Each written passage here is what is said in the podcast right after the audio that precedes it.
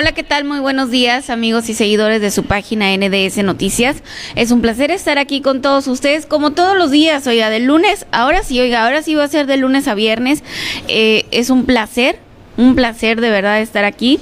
Y pues bueno, le doy la más cordial de las bienvenidas este viernes 4 de junio, que ya estamos listos, yo creo, para cualquier situación ahora este fin de semana. Ya se viene el evento más esperado del 2021, que son las elecciones.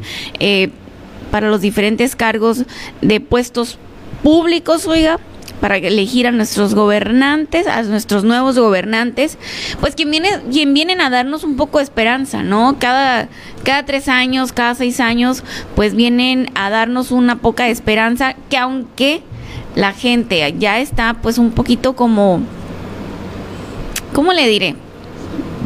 Ya están, bueno, ya la gente se dice harta, pues. Pero bueno, sin embargo, cada tres años tenemos la oportunidad de ir así como que votando de la mejor manera, oiga. Muy buenos días, Miguel. Muy buenos días, Carmen. Un excelente día para todas las personas que nos acompañan, que nos siguen el día de hoy. Viernes 3 de junio, Carmen. Estamos a viernes 3, viernes 4 de junio. Estamos a dos días de las elecciones, Carmen. Eh, el próximo 6 de junio las personas tendrán la oportunidad de elegir a quienes lo representarán, ya sea en el Congreso, ya sea en la presidencia municipal o en la gobernatura del estado.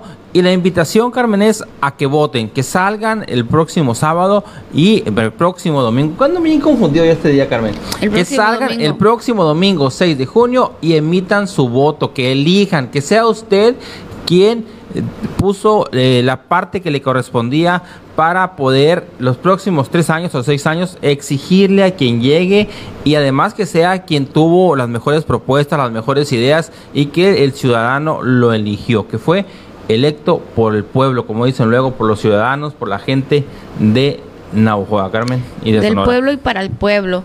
Pues bueno, mire, después si no vota, no se queje. Esa es la tradicional frase que se que, que, se usa, ¿no? Para decir a las personas que no quieren votar. Pero ¿sabes qué, Miguel? Me he encontrado con varias personas que dicen que no, que no van a votar. Fíjate, Carmen, que, es parte de lo que ha venido pasando en los últimos años. Hay desánimo, hay desinterés, hay hartazgo social. Pero, pero la invitación es vaya y vote. Vaya usted y vote, vaya, emita su sufragio, elija a quien usted cree que es la mejor persona para representarlos los próximos tres años. Esto es al margen de partidos, de colores, de todo, Carmen. usted vaya y elija, vaya y elija. Es la parte importante. Nosotros aquí en NDS Noticias, en los últimos... Eh, 40, en los últimos 40 días, en los últimos meses, hicimos todo lo posible para que usted tuviera a la mayor variedad de candidatos, que estuvieran, estuvieron casi todos los candidatos aquí con nosotros, Carmen. Por ahí hubo algunos que, que no pudimos coincidir en agenda o, o, algún tema que, que, nos, que nos dificultó o nos imposibilitó que nos acompañaran aquí en el estudio. ¿Por qué? Porque el objetivo era que usted supiera, que usted conociera a los personajes, sus nombres, sus partidos y lo más importante, sus propuestas y su forma de pensar. Por eso en ocasiones la Carmen Rodríguez no siempre las, las preguntas fueron acerca de política o acerca de sus propuestas. También en ocasiones fueron acerca de, de la persona, del ser humano, para que usted tenga toda la información posible para poder seleccionar a quien mejor crea usted lo va a representar. Definitivamente, Miguel. Y pues bueno, salga a votar, oiga, salga a votar este domingo, salga a votar por quien usted quiera. Esperemos que ya haya tomado usted una decisión. Estos días de veda se supone que son para la reflexión del voto del ciudadano.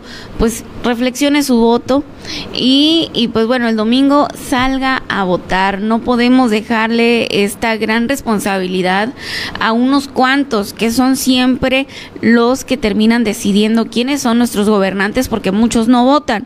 ¿Y qué es lo que pasa? Oiga, bueno, termina siendo por personas que traen intereses, ¿no? Porque la misma gente que los acompaña a los, a los candidatos son las personas que van a votar. Si los que no salen a votar salieran a votar, oiga, dan la vuelta a las, a las elecciones. Entonces, pues bueno, la invitación ahí está. Vamos a votar este domingo. Todos vamos aquí en NDS, todos vamos a ir a votar. Todos vamos a salir a votar. Nosotros le vamos a estar informando todo lo que suceda en las elecciones.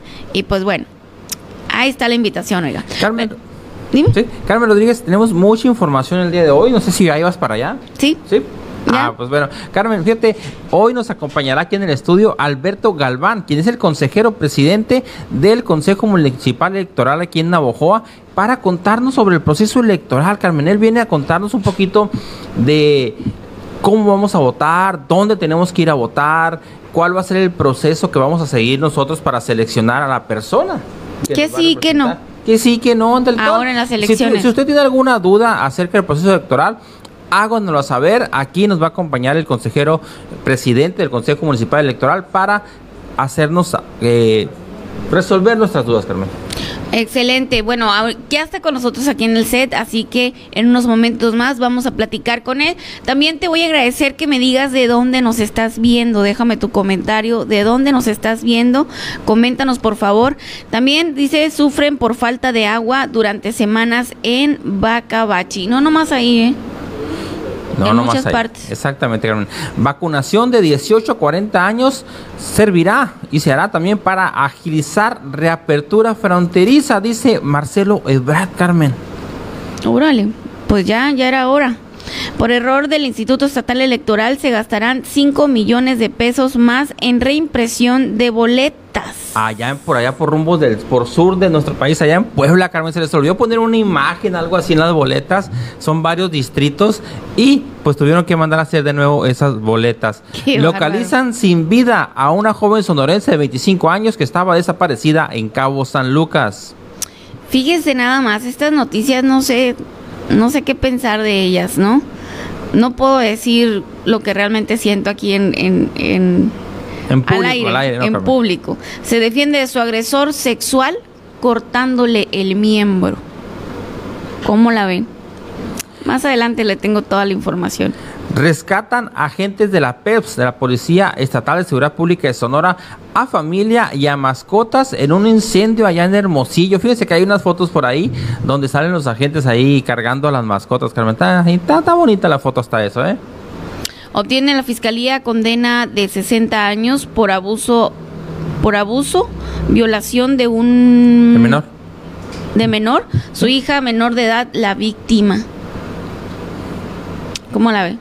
Este domingo 6 de junio no habrá vacunación contra COVID-19 por elecciones, anunció el día de ayer nuestro presidente Andrés Manuel López Obrador. Y pues bueno, padres de víctima de la guardería ABC marcharán en Hermosillo por aniversario luctuoso. También detienen a supuestos compradores de votos en Nacosari y eran funcionarios municipales. Ve nomás, Carmen Rodríguez. Carmen Rodríguez. hombre, ya anda. Es que Miguel, mira, yo necesito que hables más rápido. Bueno, Carmen Rodríguez, voy a hablar más rápido aquí en estos momentos. Carmen, fíjate que ya llegó, así que nos vamos a ir a una pausa porque ya anda por aquí el consejero presidente del Consejo Municipal Electoral. Ya anda aquí eh, el consejero Alberto Galván, quien viene a contarnos sobre el proceso electoral. Si tiene alguna duda, háganos saber. Lleguen, llegue un mensajito aquí a, en la transmisión en vivo, a mi WhatsApp, al de la Carmen, para hacerle la pregunta aquí al consejero presidente y que sea él quien nos la resuelva directamente. Así es, Miguel. Vamos a una pausa y continuamos aquí en las noticias con su servidora Carmen Rodríguez.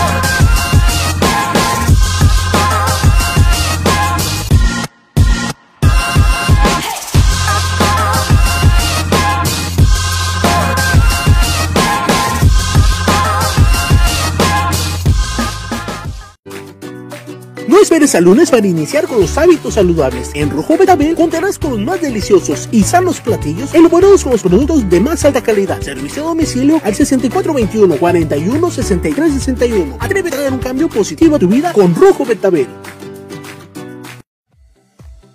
El Rincón de las Salsas el lugar donde encontrarás la más grande variedad de salsas de todo el sur de Sonora. Contamos con más de 70 tipos de salsas diferentes, desde las más suaves hasta las más picosas. Además, contamos con todo para el parrillero, tablas de mezquite y mandiles personalizados para tu hogar o para regalar. Ven, conócenos y disfruta del verdadero sabor de tus comidas y botanas. Te esperamos en Cuauhtémoc, esquina con Quintana Roo, el rincón de las salsas.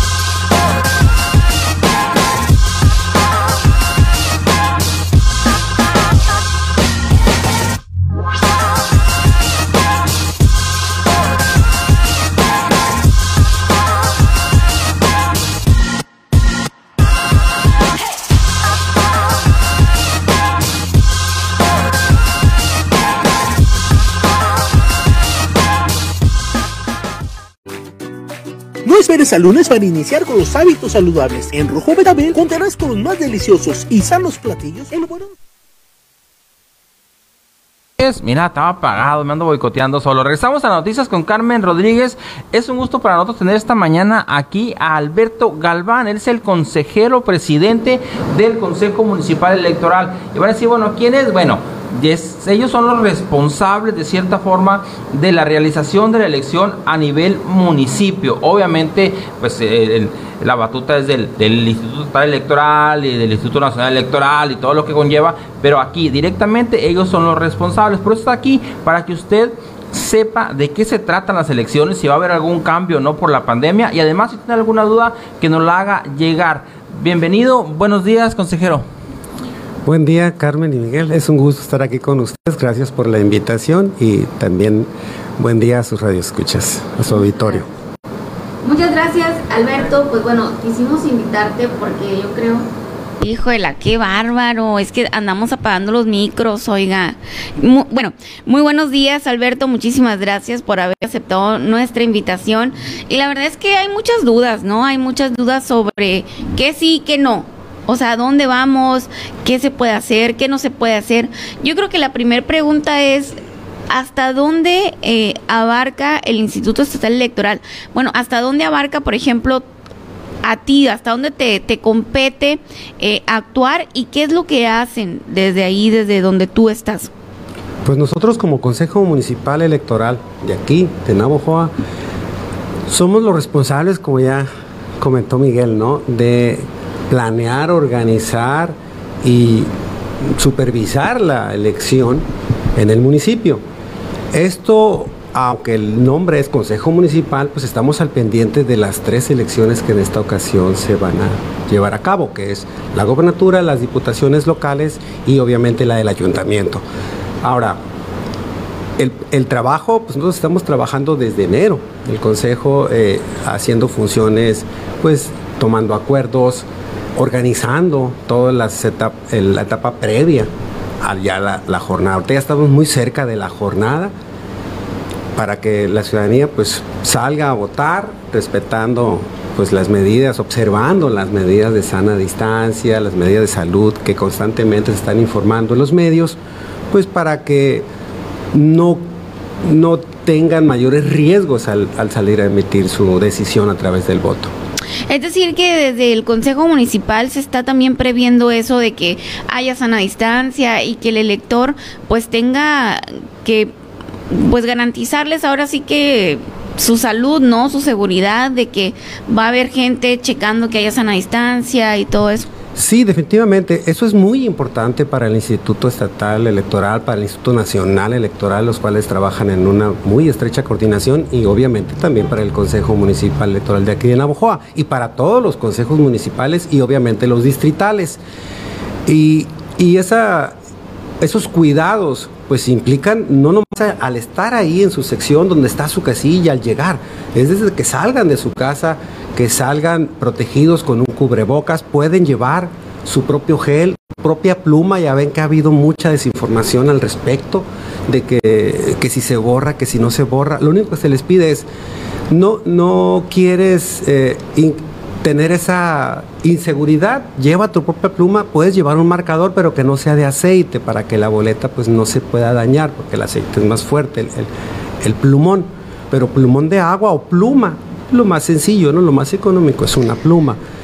Pero ahí al llegar pues se va a cuidar que se esté guardando la distancia prudente, conveniente. Si a alguien se le rompe un cubrebocas, va a ver ahí, claro, eso es al interior de ya donde está ubicada la casilla, si son en espacios cerrados, son espacios abiertos, ahí donde están los funcionarios, están todos los equipos, hay mascarillas, hay gel, y al entrar, bueno, si se le rompe la mascarilla, por ejemplo, a alguien en la fila, pues puede pedir que le guarden su espacio y, y solicitar uno y mostrarlo, oye, se me rompió, oye, pues ya está muy sudado, o sea, o estoy por la respiración ya se humedeció, lo quiero cambiar, va a haber todos los materiales necesarios para que las personas, los ciudadanos, puedan estar lo más protegidos posibles.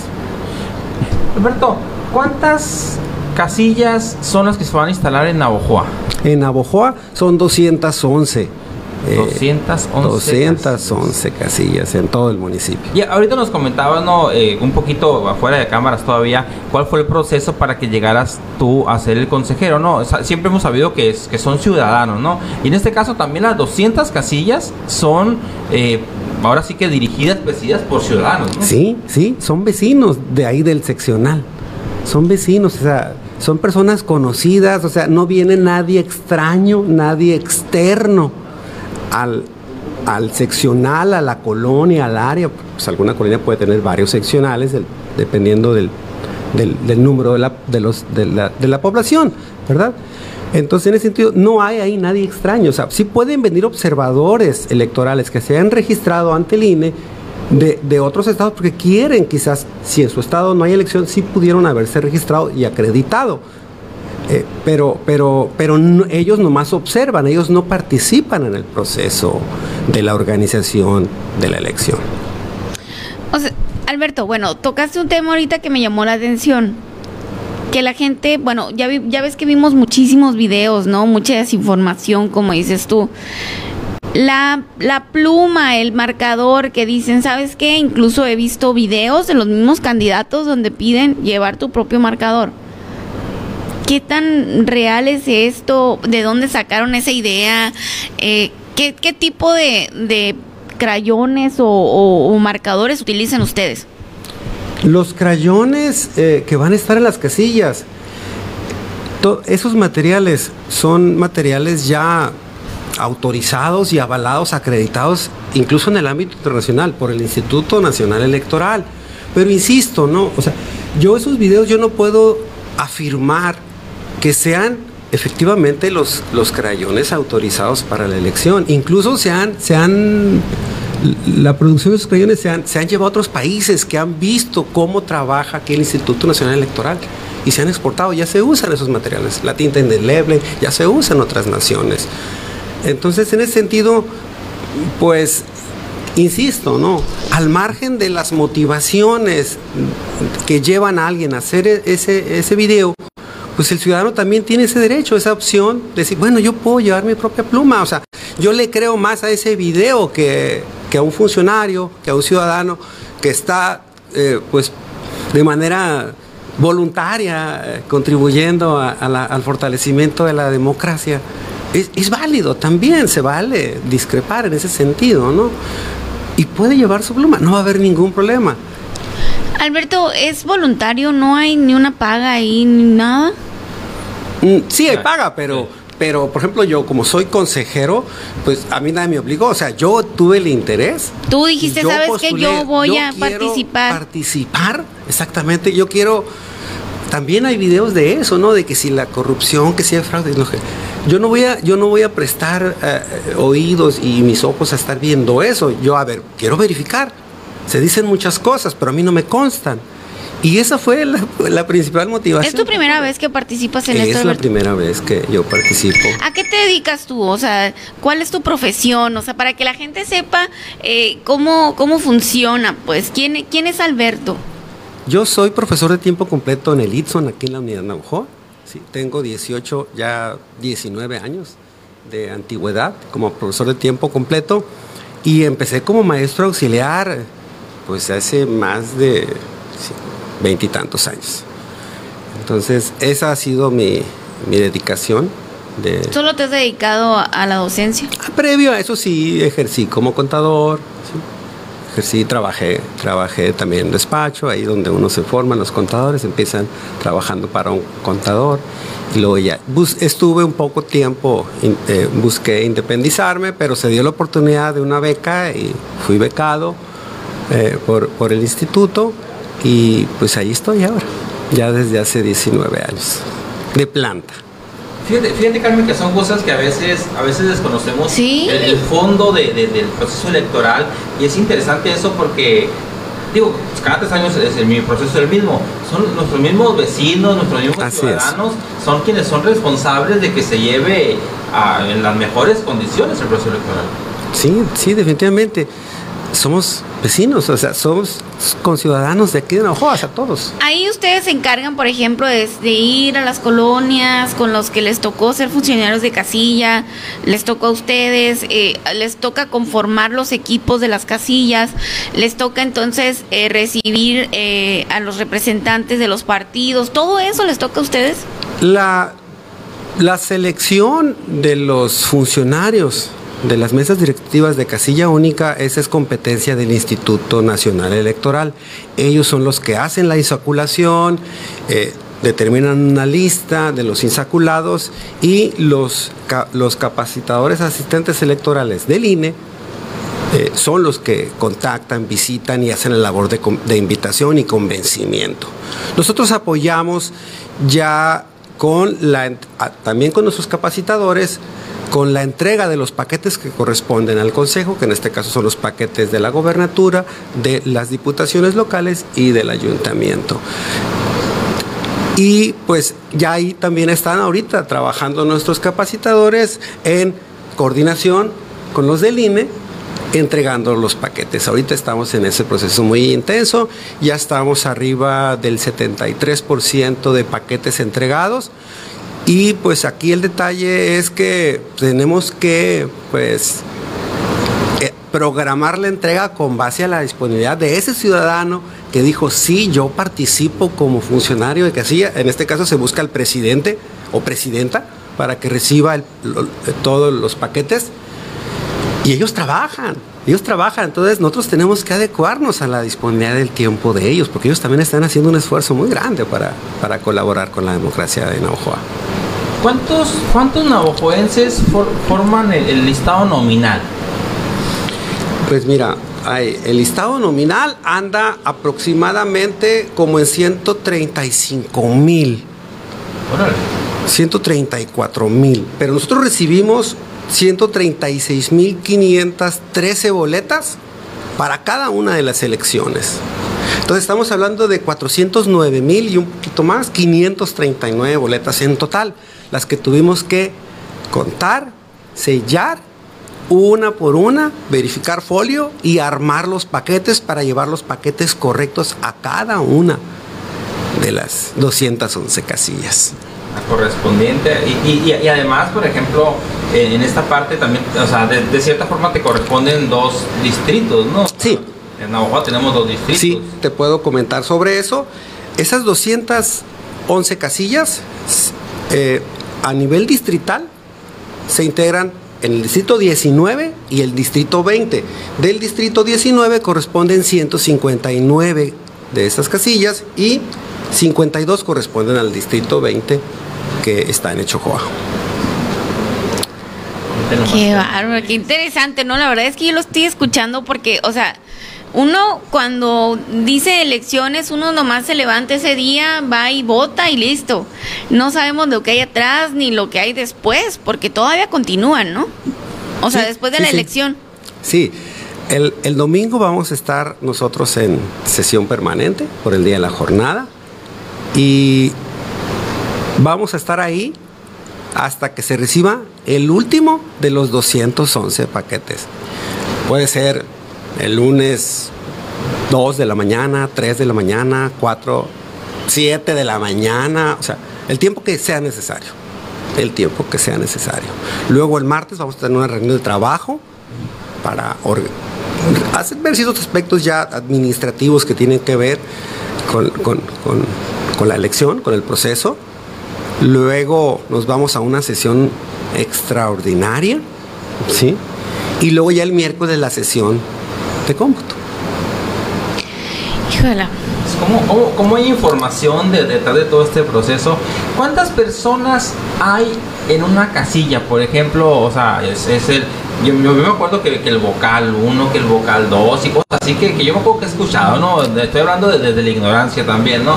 Que el presidente de casilla y de repente vemos a varias personas ahí sentadas. Sí, sí, como funcionarios de mesa de casilla, dire, eh, mesa directiva de las casillas, estamos hablando de un presidente, dos secretarios y tres escrutadores. Y también pueden tener escrutadores suplentes.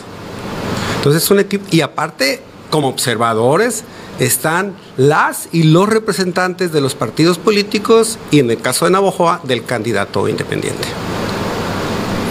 Hombre, pues que sí, a mí, bueno, sí me ha tocado a mí este, ver, o sea, estar, cuando voy a votar, sí veo que hay mucha gente, o sea, y, y, por ejemplo los observadores de los partidos, que están los representantes de las casillas, que hay mucha gente, pues cuidando el proceso, ¿no? Es, sí. eh, o sea, no, no es como que, como que el presidente de casilla puede hacer y deshacer.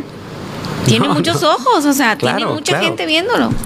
Imaginen, o sea, dimensiones, nomás, son 12 observadores que van a estar verificando por cada, uno por cada partido político y el candidato independiente, que van a estar al pendiente de cómo los funcionarios de casilla llevan el proceso. Creo que ya nomás simplemente con ese número de observadores, de los representantes de los partidos y el candidato, pues ya creo que la ciudadanía puede sentir la confianza de que el proceso está bien llevado, está bien cuidado. Y además, volvemos al origen, pues, ¿quiénes son los funcionarios de casilla? Igual, ¿quiénes son los representantes de los partidos políticos y del candidato? Pues son la mayoría, hablo por los candidatos, pues no sé si venga ahí eh, algún representante de alguna otra ciudad, pero pues son personas que el gran porcentaje de ellos seguramente son de aquí, de Navajo. ¿Por qué? Porque si traen de otra ciudad, pues ellos ya no van a poder votar allá en su ciudad y no van a poder apoyar si, si está trabajando en fórmula. Entonces también van a ser de aquí, de Naujo. Alberto, ¿qué sí y qué no podemos hacer los ciudadanos el día de elección? O sea, sabemos, por ejemplo, nosotros como medio de comunicación estamos en el, al igual que los candidatos, estamos en el tema también de la veda electoral, ¿no? Ya hay ciertas cosas que nosotros como medios de comunicación ya no podemos hacer. Eh, los candidatos ya no pueden realizar actividades proselitistas, ni andar llamando al voto, ni ya, ya, ya eh, estamos en esos tres días. Pero además, el ciudadano ya no, no puede llegar hasta donde se con una camiseta que aquí diga el nombre de un partido, ya no deberías de llegar al sitio de la elección con un carro con calcas que pudieran ahí motivar a algo. Entonces, en esos casos, si yo llego con una camiseta que aquí diga Miguel, vota Miguel, ¿me puede pedir los funcionarios de casilla que me retire, por ejemplo, o, no? Sí, o pues los representantes de los partidos pues pueden levantar una, una incidencia, ¿no? De hecho, pues eso mmm, también la ciudadanía lo sabe, ¿no? Ya entramos en la veda, se retiraron, incluso ahí en, en, en casas próximas a, a donde están las instalaciones del consejo, había, había en las casas pegadas, pues, propaganda de, de cierto candidato y, e inmediatamente al primer minuto, o yo creo que pues ya al día siguiente, pues yo ya me presenté en la mañana y ya no estaban. O sea, los ciudadanos sí están conscientes y creo que sí cuidan. No digo que pues, no pueda haber excepciones, ¿verdad? Pero este, esta veda electoral es para que el ciudadano reflexione eh, tranquilamente sobre su voto, lo razone, pues podrá platicar con los familiares, ¿no? Podrá intercambiar impresiones, sí, todo eso es válido. Las formas y maneras que, que un ciudadano quiera con su círculo de confianza tener, comentar, discutir para razonar mejor su voto, pueden ser válidas, pero ya no a través de propaganda electoral, porque eso sí podría, podría ser señalado por pues, los representantes de los partidos y del candidato, que ellos son los que tienen que estar muy al pendiente o más al pendiente que, que nosotros. ¿no? nosotros estamos en el trabajo allá, en el consejo y organizando pues eh, las actividades previas a la jornada y vamos a seguir, como ya les comenté así muy, muy, de forma muy general, después del domingo trabajando. Entonces, eh, pues ahí corresponde también a ellos. ¿no? Cuando los candidatos hacen su chamba, cuando los candidatos, eh, bueno, los partidos políticos seleccionan bien a sus representantes de, de, de, casilla, ahora sí que pues son los observadores en la casilla, ¿no? Los observadores de los partidos y en este caso pues que hay un candidato independiente.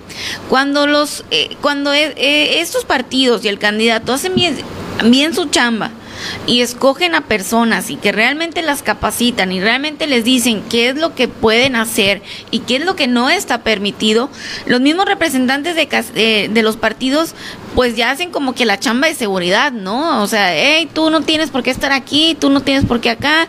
O sea, realmente van y defienden el voto a capa y espada y, y son los que se encargan, por ejemplo, en este caso de que si ven a alguien, hey, tú no puedes estar aquí con esa playera.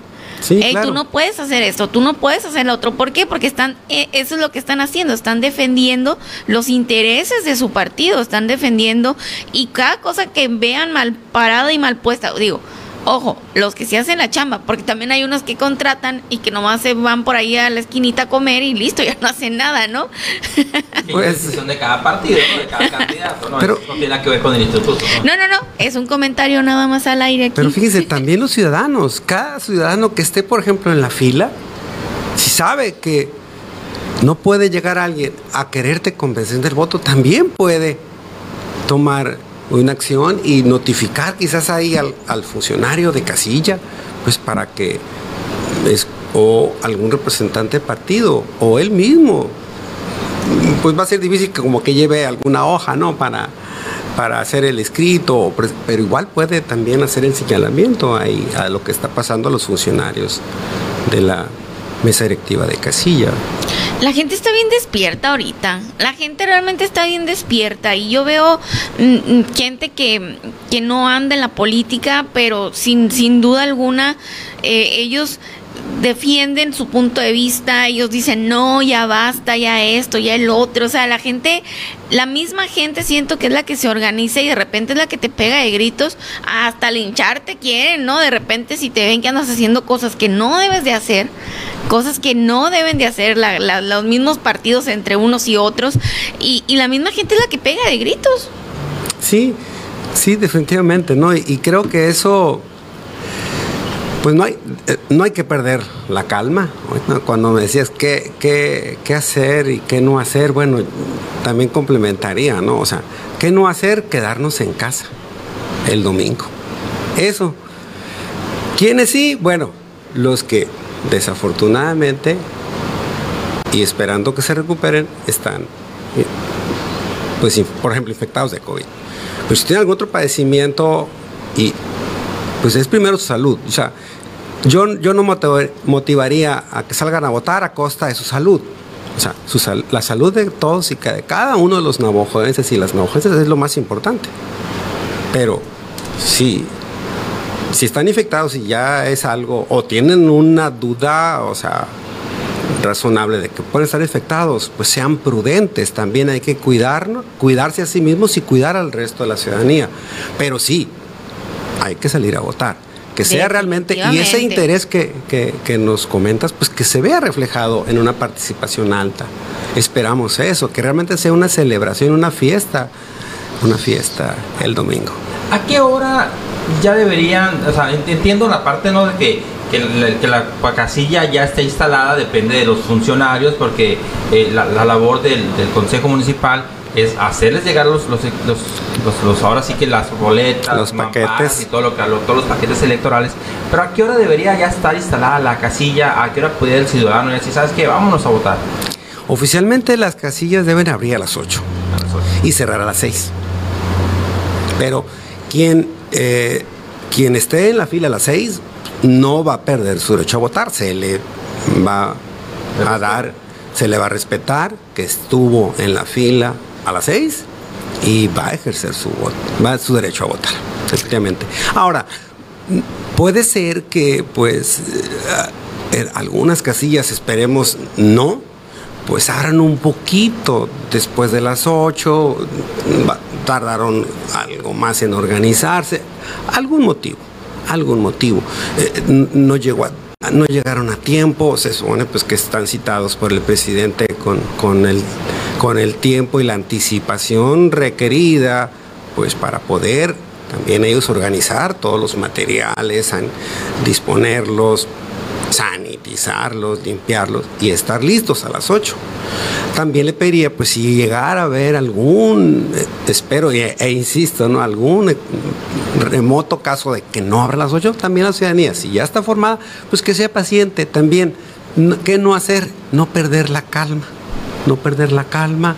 Si alguien está en la fila y no respeta la falta, la, la sana distancia, pedirle amablemente, que, que, que, la, que la mantenga, o sea, no perder los estribos en ese sentido, ¿no? Mantenernos en una actitud cívica ante todo momento y respetuosa. Alberto, tengo una pregunta aquí, dice Claudio Morales Quiñones. Buen día, Carmelita. Pregúntale quién cuenta los votos en el instituto y cómo se, y cómo se seleccionaron. Gracias.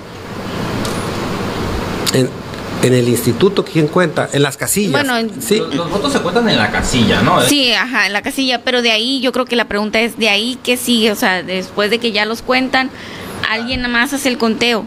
El, conteo solamente se da en caso necesario, ¿no? Únicamente lo que van lo, que se revisa son las boletas, ¿no? Mm, si la pregunta es quién cuenta las boletas en el lugar, en las casillas, los funcionarios de las mesas directivas.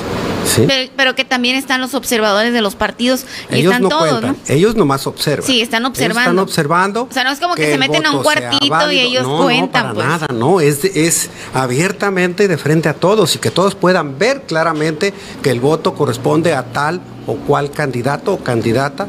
Sí, sí, sí eso es totalmente abierto ahí. Totalmente abierto. Y entonces ya de ahí, bueno, a mí me ha tocado, ¿no? Yo he visto, yo he visto cómo lo hacen, pero bueno, esto es para la gente que nos está viendo. Ok, entonces eh, ya cuentan, sellan la, la, casilla y las traen para acá con ustedes. Tienen que, tienen que llenar una serie de, de documentos, pero básicamente con lo que trabaja el Consejo es con las actas de escrutinio y cómputo, que ahí es donde se plasman los resultados de la, de la votación de esa casilla Ajá. ¿sí?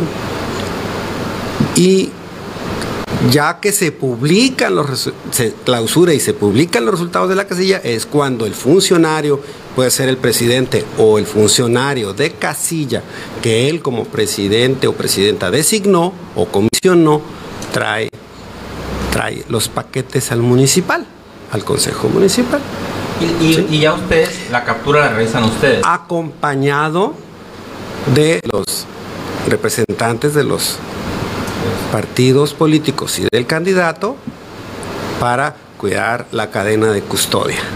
Eso es muy importante. Sí, o sea, en un solo carro se suben todos, pues. Sí, o sea, no, es, de que, yo me subo en mi carro y ahí tú me alcanzas, ahí te vas atrás de mí. Ahí nos vemos. No, no, no. Tienen que estar ahí. Obviamente, pues no van a poder, si, si, si, si el presidente de Casilla está poniendo su carro para ir y es un carro compacto, pues, pues los que quepan, o sea, no, no, no van a poder ir todos los representantes ahí, ¿no? Observando la, o sea, conservando la cadena de custodia. Pero, pero pues eso ya será cuestión de cada, de cada unidad de transporte que se maneja. ¿La captura es si la realiza, la el Consejo Municipal o quién, o quién captura ya en el, en el famoso PREP? Sí, no, el PREP es una de los medios en los que la ciudadanía va a ir conociendo los resultados. El PREP es a través de las actas de, de escrutinio y cómputo que van digitalizándose. Pero quien realmente hace la declaración de los resultados y el acta final de cómputo y escrutinio es el Consejo Municipal. Que ayer, es, eh, ayer escuchaba a Guadalupe Tadei, la consejera presidenta consejera a nivel presidenta. estatal del Instituto Electoral, y que decía que, que si todo fluye de acuerdo a lo esperado y con, y con algunas plataformas nuevas que el del PREP digital y todo eso, que para alrededor de las 11 de la noche podríamos tener ya un adelanto de quién va adelante en, en- en el proceso electoral. O sea, si alguno de los candidatos a la gobernatura tiene alguna tendencia clara, para las 11 de la noche ya podremos tener resultados. Eh, Me imagino sería lo mismo para, para lo municipal. Sí, sí, claro, porque Porque finalmente todo está integrado, todo está coordinado. Sí, definitivamente. Además, pues también está el conteo rápido, pero ese es el sondeo. O sea, ese es un referente, ¿sí? Pero, insisto, ¿no? El PREP ahí está también, son los resultados, pero quien determina, a través de todo un proceso, es el Consejo Municipal los resultados de la, de la elección. Ay, no, qué bárbaro. A ver, ya- ya- a ver, nosotros ya sacamos nuestras dudas, así, algo, algo que creas, Alberto, que se nos pasó, que, que como consejero creas que los ciudadanos debemos de saber. Pues el Consejo realmente está muy comprometido. Los miembros del Consejo, las y los, las y los consejeros, pues tenemos un equipo de trabajo realmente muy comprometido, completamente convencidos de que no hay forma mejor de llevar a cabo esta elección que con ética, con equidad, apegado a la ley y con la máxima difusión que se pueda. O sea, estamos plenamente convencidos y yo les pediría a los ciudadanos que confíen, que confíen en el Consejo, que confíen en los, en los funcionarios de las mesas de casilla y que salgan a participar. Creo yo, para mí eso es muy, muy importante. Que nos den la confianza, estamos trabajando con la mejor de las intenciones y la mayor de las convicciones. Carmen. No, pues es que, eh, como te digo, Alberto, muy buena información la que nos estás dando, porque de repente uno nomás se levanta el domingo, vamos a votar, y luego todavía le hacen bulla ahí, de repente a alguna casilla que, no, pues que se está tardando mucho la de aquí, que, que, que seguramente, luego salen con eso, no, seguro que quieren empezar bien tarde para que nadie alcance a votar, o sea, luego salimos con ese tipo de comentarios, pero no vemos lo que hay atrás, pues no vemos que se levantaron bien temprano, que ellos, o sea, van eh, como por responsabilidad ciudadana, que, que, o sea, no, no, no, y luego que ustedes cómo ya fueron, les repartieron el paquete, cómo se hacen la selección, cómo, o sea, no, bueno, la verdad es que sí es algo, pues algo que ni nos imaginamos, yo creo, ¿verdad? el ciudadano. no. Y además, pues tampoco tiene de pronto por qué saberlo. O sea, pero si me permiten compartirles algo de esto que, para que se den una idea de qué tan intenso es el trabajo, nosotros el domingo recibimos la documentación electoral, que entre otras cosas están las boletas electorales. Ya les dije ahorita el número, ¿no? Poquito más de 409 mil en total. Verificamos, hicimos la, la entrega-recepción, custodiados por elementos de seguridad pública municipal. Agradezco también a Presidencia y al comisario municipal que nos está apoyando con, con un elemento ahí las 24 horas. Y tenemos también de, contratado por el instituto un- una empresa de seguridad privada. Pero al margen de eso, Recibimos el domingo a la 1.45, terminamos la entrega-recepción e inmediatamente después empezamos a contar, sellar y armar los 211 paquetes para la gobernatura, para las diputaciones y para el ayuntamiento. O sea, es por tres. O sea, o sea, son 211 por tres. O sea, las 400 mil, 409 mil. Empezamos, les digo, domingo. Estábamos sellando las bodegas el martes a las 3.45 de la mañana. No paró el consejo y con, lo- con el equipo de trabajo de los CAEL y los supervisores electorales. para que, nomás, una idea, no paramos. Obviamente, pues nos organizamos a través de guardias, o sea, no estuvimos ahí todos, todo el tiempo. Hubo, hubo guardias y turnos. Pero hubo personas que estuvieron en su turno de 12 de la noche a 8 de la mañana aportando su trabajo. Y también nos apoyaron los compañeros, consejeras y consejeras y la presidenta del Distrital 19. Oye, o sea, todo el día y toda la noche, las 400 mil, las poquitas más de 400 mil boletas, o sea, hicieron los paquetes ustedes mismos. Sí. 400 mil boletas, oiga. Ahí nomás, Carmen Rodríguez. No, qué Iniciamos domingo, terminamos el martes a las 3.45 sellando bodegas. Y lo, y, lo, y lo mismo les espera este fin de semana, ¿no? Lo mismo les espera ahora ya para... Eh, sí, sí, sí, definitivamente. ¿no? no la recepción, pues no, no creo que nos lleve tanto. O sea, esperaríamos el lunes, la madrugada, ojalá. Quiero ser optimista. Y, pero si nos llega la mañana, pues ahí estaremos. Ahí estaremos esperando a los funcionarios que nos van a entregar los 200 los paquetes de las 211 casillas. Que Navojoa geográficamente no está tan complicado, ¿no? O sea, batalla, por ejemplo, Álamos, que llegue las casillas más lejanas, e incluso Guatabán, por lo mejor no tan lejos, pero los ejidos del sur. Navojoa aquí geográficamente estamos un poquito compactos, ¿no? Sí, sí. Álamos, por ejemplo, sí, geográficamente es un poquito más complejo. Eh, las, las, las, rutas, las vías. Navojoa estamos muy, muy bien, creo yo, relativamente, ¿no? En comparación, por ejemplo, a Álamos, que sí, tarda, les lleva más tiempo, les lleva más tiempo. Te, comentaba Alberto nomás porque no lo aclaramos el punto, aunque tú eres el, responsable ¿no? del, del, consejero presidente a nivel municipal de Navojoa, el proceso es prácticamente el mismo porque nos ve gente de, de, de Chocoa, de Guatabampo, de Álamo. El proceso es el mismo en todas partes, no tiene que ser el mismo. Sí, definitivamente. El mismo en todos los municipios del país. Bueno, no solo del sur de Sonora, del país también, de todas partes.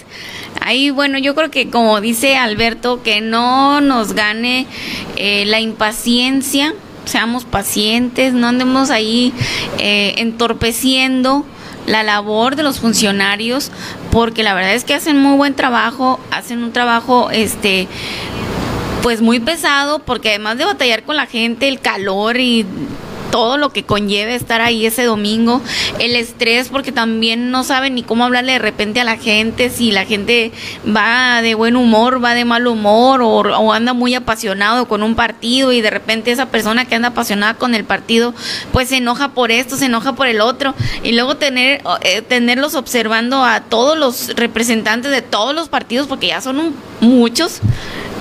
No, pues Sí, sí, es, puede ser complejo, pero yo no tengo la menor duda de que los funcionarios de las mesas directivas de casilla ya fueron muy bien capacitados por el personal del INE y fueron también sensibilizados sobre esas posibles situaciones de que algún ciudadano pues llegue quizás un poco irritado.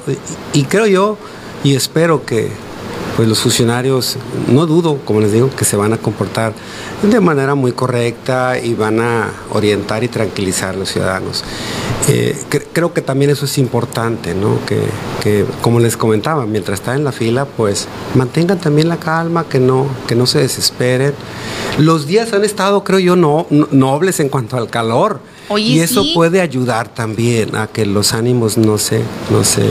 Fíjate que estaba yo comentando con, con, bueno, con algunos compañeros de que, oye, no se hace tanto calor como, como en las elecciones pasadas, por ejemplo. Siento que el calor se ha comportado. En las elecciones pasadas yo me acuerdo que cuando cubríamos algún evento o algo, ahí andaba yo, o sea, súper sudando, pues. Y ahorita no. Vamos un mes adelante de ahora también, ¿verdad? Sí, sí, también. Las de fueron en julio. Ah, bueno. Bueno, Eso también. muchísimas gracias, muchísimas gracias por habernos acompañado, muchísima información muy interesante, algunos teníamos dudas, eh, se han resuelto afortunadamente y bueno, pues la invitación es a votar, que el próximo domingo salgamos, como es un derecho cívico que tenemos y que debemos de ejercerlo. Sí, definitivamente. y esperemos que el domingo pues tenga una fiesta electoral para todos los ciudadanos, las y los ciudadanos de, del municipio de Naujo. Muchas gracias, Alberto. Bueno, él es Alberto Galván, él es consejero presidente del Instituto Estatal, del, del Consejo Municipal, ¿verdad? Consejo del Municipal. Consejo Municipal, y ya nos explicó que sí, que no en las elecciones, oiga, y cómo se lleva el proceso, cómo se lleva el proceso de selección, pide que tengamos confianza en los funcionarios y pues bueno, o sea, tenemos mucha gente que los está observando, bueno, hasta nosotros lo estamos observando, oigan, todo el mundo estamos así sobre el, el Consejo Municipal, sobre el Instituto Estatal Electoral, sobre el Instituto Nacional Electoral, todos los ciudadanos estamos así, oigan, todos, entonces... Eh, bueno, pues hay que darles un voto de confianza y hay que trabajar junto con ellos. Oigan, esa es una tarea de todos. ¿Cuál le toca al ciudadano? Al ciudadano le toca salir a votar el 6 de junio. Ellos se encargan de lo demás, oiga, ellos se encargan de los demás. Muchas gracias, Alberto. Muchas gracias Carmen, Miguel, fue un placer. Tenga un buen día. Muchísimas gracias a las personas que nos están acompañando, que se unen ahorita en la mañana, que se unen en el transcurso del día. Muchísimas gracias. Vamos a ir a una pausa y regresando mando saluditos, oiga, contesto saluditos. Ya está con nosotros también el doctor Ricardo Mondragón, quien viene a platicarnos sobre el climaterio y la menopausia. ¿Qué es eso, oiga? ¿A a los cuántos años empieza? Y eso es un tema de hombres y de mujeres, ¿eh? Porque los maridos se preocupan mucho. Muchos se preocupan. Yo tengo amigos que, que están pasando por ahí y están muy preocupados. Entonces, es tema de hombres y de mujeres. ¿Cómo ayudar a nuestras parejas? Bueno, ya después de la pausa vamos a platicar de esto. Pausa y continuamos.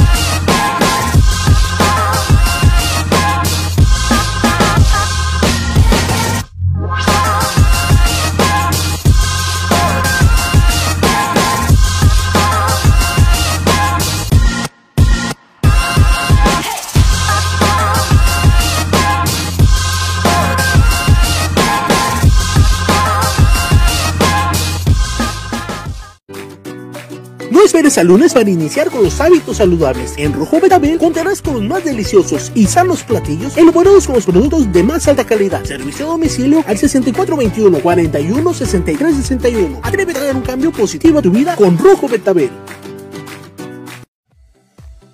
El Rincón de las Salsas, el lugar donde encontrarás la más grande variedad de salsas de todo el sur de Sonora. Contamos con más de 70 tipos de salsas diferentes, desde las más suaves hasta las más picosas. Además, contamos con todo para el parrillero, tablas de mezquite y mandiles personalizados para tu hogar o para regalar. Ven, conócenos y disfruta del verdadero sabor de tus comidas y botanas. Te esperamos en Cuauhtémoc, esquina con Quintana Roo, el Rincón de las Salsas.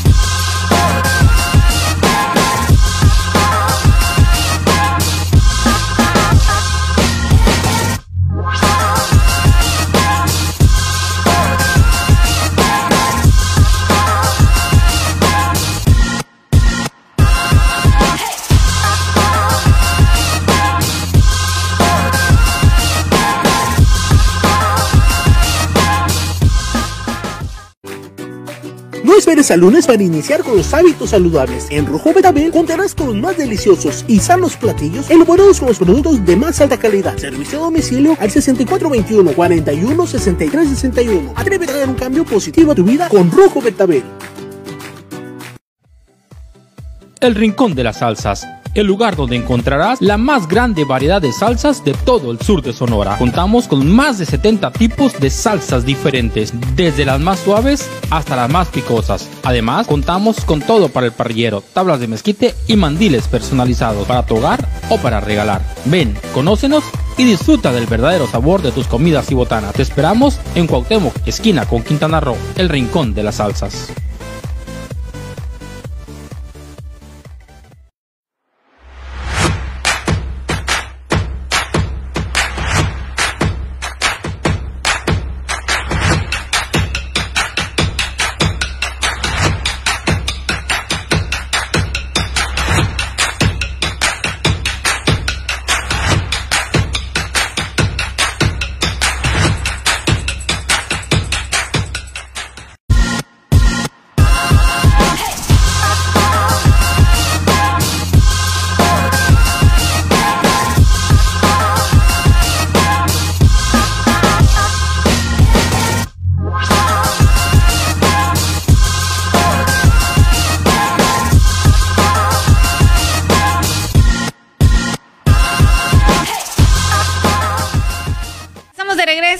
Noticias con su servidora Carmen Rodríguez. Muchísimas gracias a las personas que se unen a esta transmisión. Muchas, muchas gracias. Y como ya se los había anticipado, ya está con nosotros el doctor Ricardo Mondragón. Él es ginecólogo, ginecólogo y de los buenos el mejor de Navajo, que viene a platicarnos acerca del tema el climaterio y la menopausia, pero ¿saben qué? De una vez lo voy a saludar porque a lo mejor lo estoy diciendo mal, él es el que sabe, él es el que nos va a explicar qué sucede con este con el proceso de una mujer cuando va entrando a la menopausia. Yo de verdad que ahora que me estoy informando, son procesos muy complicados y que compete a hombres y compete a mujeres. Oiga, doctor, muy buenos días. Muy buenos días y, gracias por, la, por el espacio y la oportunidad de, dirigirnos al, auditorio para hablar de este tema muy importante porque hay, hay muchas dudas y mucha mala información respecto a lo que es la menopausia, lo que se debe sentir, lo que, lo que es normal y que no es normal.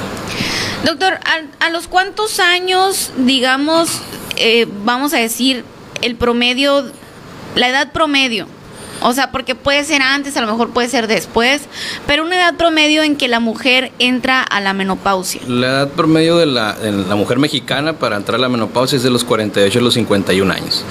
Pero es importante tomar en cuenta tres términos. Eh, uno es eh, lo que es el climaterio, porque cuando hablamos de menopausia lo que realmente les interesa a las pacientes es el climaterio, pero no saben eh, qué es el climaterio, es todos los síntomas que engloban a la menopausia. La menopausia es muy sencilla, es cese de la menstruación, o sea, se te quedaste sin regla por un año. Si ya no te bajó un año, ya estás en la menopausia. Pero hay un proceso, hay cambios que pueden venir de dos, tres, cuatro, cinco, seis años para atrás. Un proceso muy largo que es el climaterio que son los síntomas que van a anteceder a la menopausia. Entonces, ese, ese climaterio o ese síndrome climaterio, que son esos datos clínicos, se puede presentar mucho antes. Entonces, va a haber pacientes que me dicen, doctor, pero a mí me está bajando eh, cada mes normal eh, pues yo no siento que esté en la menopausia. No, no ha llegado a la menopausia, pero puedes presentar un síndrome climatérico, puedes tener palpitaciones, puedes tener bochornos, puedes tener rubor de la piel de, de manera espontánea, o sea, no te ruborices, no te están diciendo nada y de repente te pones roja, sudorosa, hay insomnio, hay cambios de humor. Por eso es una etapa eh, pues muy difícil, es una etapa de transición de la edad reproductiva de la mujer eh, a, la edad donde ya no, ya no hay posibilidad de tener hijos. Entonces hay una disminución brutal de los niveles de estrógenos y progestágenos, las dos hormonas principales en la mujer, y se vienen toda esta, esta, esta serie de cambios que son, que son muy importantes, pero casi siempre se, se centra en decir, es que no estoy en menopausia porque me sigue bajando, es que en sí no es tanto la menstruación lo que nos da la pauta para empezar en un tratamiento, sino todos los síntomas que engloban.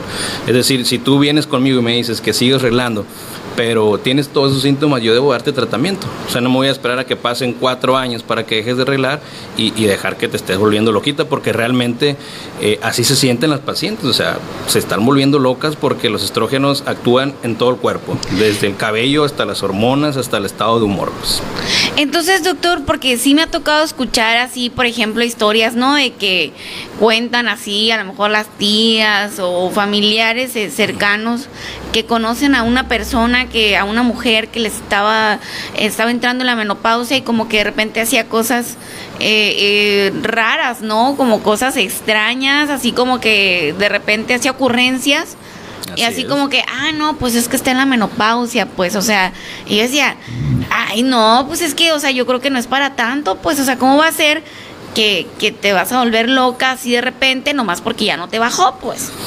Ahora, obviamente depende del, del, del, humor o de la cuestión psicológica que ya traiga previamente la paciente. Entonces, muchas veces son, son mujeres que vienen arrastrando ciertas situaciones, ciertos problemas, no sé, eh, familiares, matrimoniales, y todo esto detona en, en, la etapa del climaterio, pues porque sí afecta. Entonces, es muy conocido, o yo me acuerdo cuando estaba pues más chiquito, que yo decía, bueno, ¿qué le pasa a mi mamá? O sea, lo que dice uno, mi mamá está loca. Yo creo que a todos nos ha pasado en un momento, mi mamá está loca, o sea, de repente yo estaba aquí a gusto escribiendo y llegó y me pegó una regañada. Entonces uno no tiene, obviamente en la adolescencia, cuando está joven, la capacidad para decir, bueno, algo le está pasando a mi mamá. Eh, y muchas veces los esposos no somos comprensivos o no son comprensivos en el aspecto de decir, ¿sabes qué? Le está pasando a mi esposa, vamos a atenderla. Entonces las dejan y sí les va muy mal, sí les va muy mal en el aspecto psicológico. A veces que es tan fuerte el componente eh, psicológico de la menopausia y climaterio que necesitamos el apoyo de un psicólogo o hasta de un psiquiatra. O sea, dar a nosotros el tratamiento hormonal que se necesita, pero a veces terapia y tratamientos eh, antidepresivos. Pues es tan fuerte los cambios que se dan que, que les cambia totalmente la vida de las pacientes. También vendría siendo, doctor, una parte como de que la mujer siente que deja de ser joven.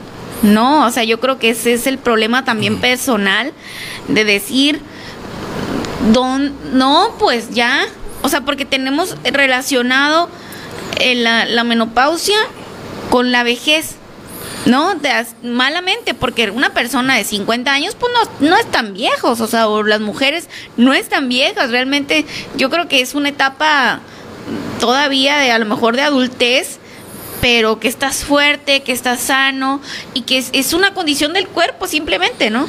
Eh, es una condición del cuerpo y sí es cierto, son mujeres jóvenes, activas todavía, pero sí tiene un componente cierto porque esa etapa de climaterio, de transición, de menopausia, quiere decir que los ovarios ya están en el declive, eh, en el cese de su función. Entonces sí podríamos decir que es un envejecimiento de los, de los ovarios, ¿no?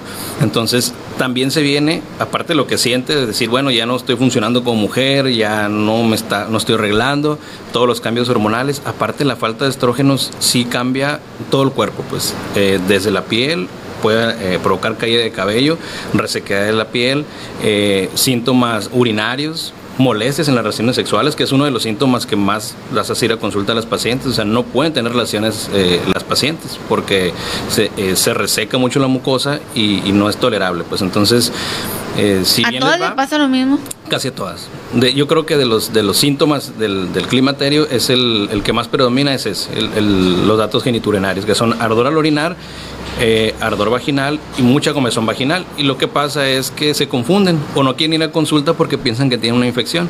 Son pacientes de 50, 55 años que les da pena. Entonces llegan conmigo, y doctor, que yo no quería venir porque ya tengo seis meses con muchísima comezón y me pongo esta crema y me pongo este óvulo, o muchas veces maltratadas como infecciones y nada más les restituyes la hormona y en, en cuestión de días, semanas, todo regresa a la normalidad. Pues, y eso les afecta muchísimo su calidad de vida. Imagínate estar todos los días, primero con malestar en, tu parte íntima y luego pensando que tienes algo mal. Pues lo primero que relacionan es infección, comezón, infección. Y cuando llegas en esa etapa de transición es más bien la atrofia, la falta de los estrógenos que se reseca toda esa parte y es un ardor pero horroroso lo que, lo que sienten las pacientes. Pues. Entonces todo eso se les junta, el componente psicológico, que se sienten que ya no están funcionando, la comezón, la falta de comprensión del esposo, de los hijos, es una etapa sumamente complicada para la mujer. Doctor, tengo una pregunta aquí. ¿Es posible que se te adelante la menopausia cuando te practican una histerectomía y te retiran un ovario? Eso es muy importante. Volvemos a la, a la, al término. Menopausia es cese de la menstruación. Esa paciente que ya le quitaron el útero ya es menopáusica. Si le quitaron el útero por una hemorragia después de un parto a los 20 años, ya es menopáusica. ¿De qué va a depender si tiene los síntomas o no, si se dejan o no los ovarios? Entonces, si tú a los 35 años por una hemorragia te quitaron el útero, pero te dejaron los ovarios, vas a ser menopáusica, no vas a arreglar, pero no vas a tener ninguno de los síntomas que estoy mencionando, porque tus ovarios siguen trabajando. Incluso en el caso que mencionas, si nada más se retiró un ovario, probablemente esta paciente no va a presentar ninguno de los síntomas de borrochornos, palpitaciones, eh, resequedad, hasta que le toque, hasta sus 48, 50 años, va a empezar a sentir eso. Ahí estaría entrando en el síndrome climatérico, pero esa paciente ya es menopáusica. ¿Por qué? Porque ya no está arreglando. Sin útero ya no puede haber menstruación. Entonces es menopáusica, pero probablemente no va a tener ninguno de los síntomas porque le queda un ovario que esté produciendo las hormonas. Ok, pues ahí está respondida la pregunta. Híjole, doctor, por ejemplo, hay, hay una, bueno, conozco una persona que, que me comentaba, es que mi esposa está entrando a la menopausia y, y se le vino como una hemorragia cada vez que ella eh, se levantaba, sentía que se le venía todo y batalló mucho así varios días. eh, no había este toalla sanitaria que le ayudara, o sea, es demasiado lo que estaba sufriendo. ¿Eso también pasa? Sí, durante la etapa de transición, de que si llega, que no llega, va a haber muchos cambios en la menstruación. Casi siempre es al revés, es de que me baja un mes y luego tres no. Me está bajando muy poquito y un mes me bajó normal. Siempre cuando la tendencia es hacia lo hemorrágico, como tú me, me comentas, lo importante es revisar. O sea, no hay que irnos rápido de que, ay, estoy en los 40, 45 y ya es la menopausia. No, hay que revisar muy bien porque hay muchos problemas que nos pueden dar hemorragias. Eh, pólipos endometriales, eh, miomas uterinos, crecimientos del endometrio, problemas del cuello del útero. Entonces, antes de nosotros llegar al, diagnóstico del síndrome climatérico, pues primero asegurarnos de que no hay ninguno de los otros problemas. Porque casi la, la regla es al revés, que el sangrado va disminuyendo cuando va empezando la etapa de transición. Cuando el problema es hemorrágico, hay que buscarle, antes de empezar en, en, en climaterio o menopausia, hay que buscar la causa, hacer un ultrasonido y ver si no hay algún problema en el útero.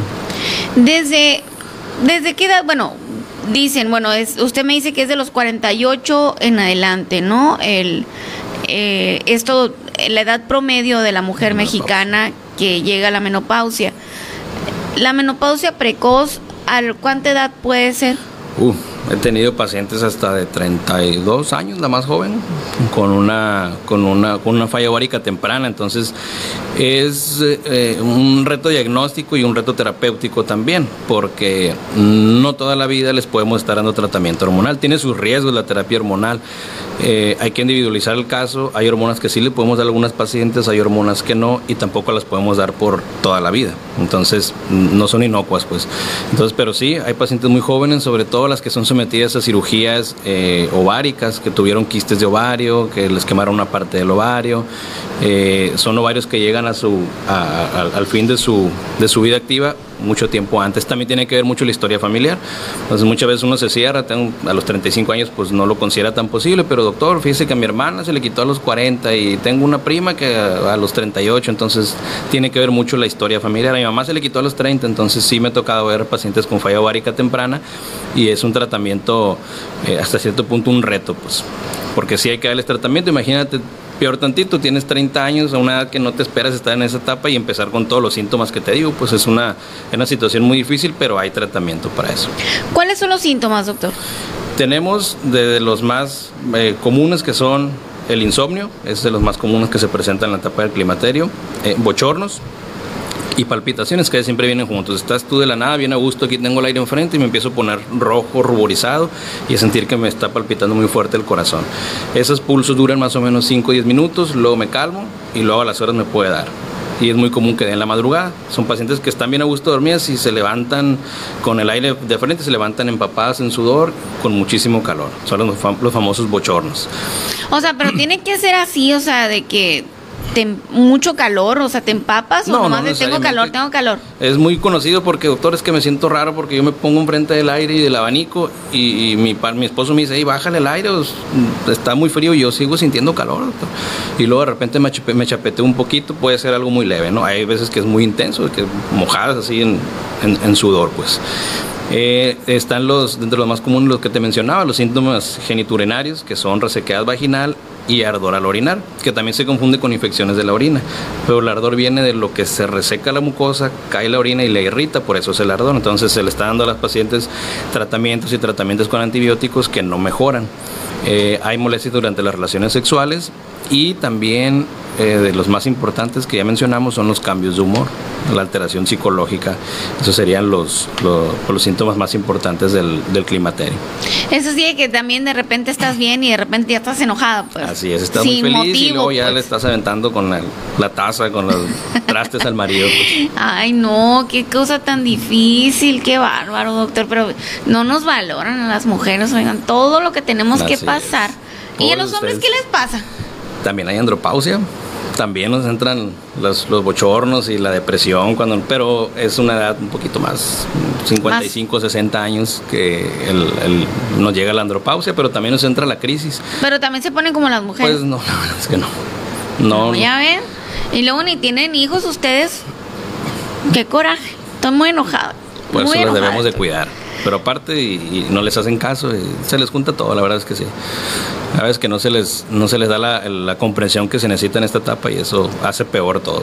Es que muy pocas veces, doctor, se hace parte, en este caso, bueno, vamos a decir, para las personas que tienen pareja, ¿no? O sea, porque no todas tienen pareja. Pero en este caso, em, cuando tienen pareja, a veces no los hacemos parte, ¿no? No los hacemos parte del proceso o ellos porque andan ocupados o porque el trabajo o porque simplemente creen que no pasa nada.